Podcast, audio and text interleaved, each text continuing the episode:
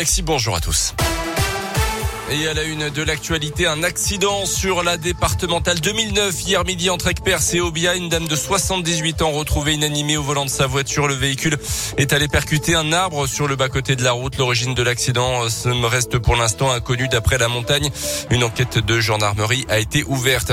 Une nouvelle agression d'arbitre dans le foot amateur ce week-end. C'était lors d'un match de départemental 1. C'est la neuvième division entre Clermont Métropole et la réserve de Beaumont selon la montagne. Match qui se jouait samedi soir. L'arbitre central a reçu un coup au visage après avoir sifflé un penalty en fin de match. Un match qui a dû être arrêté. Une plainte pourrait être déposée dans les prochaines heures. Euh, ce samedi, justement, la Fédération française de football avait décidé d'arrêter symboliquement pendant cinq minutes toutes les rencontres amateurs de football pour protester contre l'augmentation des faits de violence ces derniers mois. Le dernier jour du procès de cyberharceleur de la jeune Mila dans la région liséroise, euh, la cible de haters sur les réseaux sociaux depuis des mois après une vidéo critique sur l'islam. Six hommes et une femme âgés de 19 à 39 ans comparaissent depuis hier devant le tribunal de Paris pour des messages de haine et de menaces de mort postés sur Twitter. Seuls deux des six prévenus étaient présents au début de l'audience hier matin. Les modes de consommation des foyers de la région Auvergne-Rhône-Alpes passer au crible, à la loupe à partir de ce jour. C'est une enquête qui a lieu tous les cinq ans depuis la fin du mois de mars, même et jusqu'au mois de juin.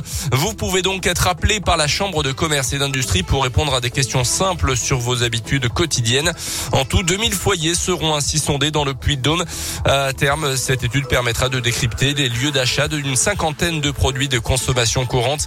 Caroline Aubert travaille au sein du pôle aménagement à la CCI Lyon Métropole. Elle explique à quoi sert cette étude. C'est une enquête qui vise à mesurer les flux de consommation et répondre à des questions simples. Qui achète quoi où, comment sur le territoire. Et en fait, c'est une enquête qui a un double objectif, qui permet vraiment de mesurer l'évolution des tendances de consommation, comme par exemple le poids des circuits courts, le poids du bio, du click and collect, etc. En plus, cette année, il y a un enjeu un peu particulier puisque avec la crise sanitaire, cette enquête va permettre de mesurer l'impact sur les comportements d'achat. Et le deuxième objectif, en fait, de cette enquête, c'est aussi de mesurer l'attractivité des différents pôles commerciaux sur le territoire. Donc de voir un peu quel est le poids de leur chiffre d'affaires, comment le chiffre d'affaires a évolué, etc.